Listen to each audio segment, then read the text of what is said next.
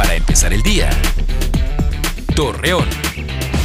Muy buenos días, jueves 26 de enero. Le presentamos la información para empezar el día.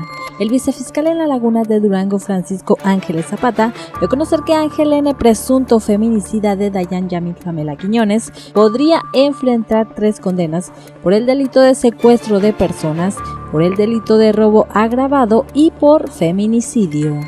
Alonso Montellano Villarreal, director de Canacintra en Gómez Palacio, anunció que para este 2023 se tienen planeados más de 10 proyectos de inversiones para Durango en el sector hotelero. Con la campaña gratuita Registro de Nacimiento y Doble Nacionalidad, José Nazario Ortega Vega, director de Registro Civil en Durango, informó que se están realizando trámites en las oficinas de atención al migrante ubicado en el segundo piso de la Presidencia Municipal de Gómez Palacio, la cual consiste en la expedición de actas de nacimiento mexicana de hijos de migrantes nacidos en Estados Unidos.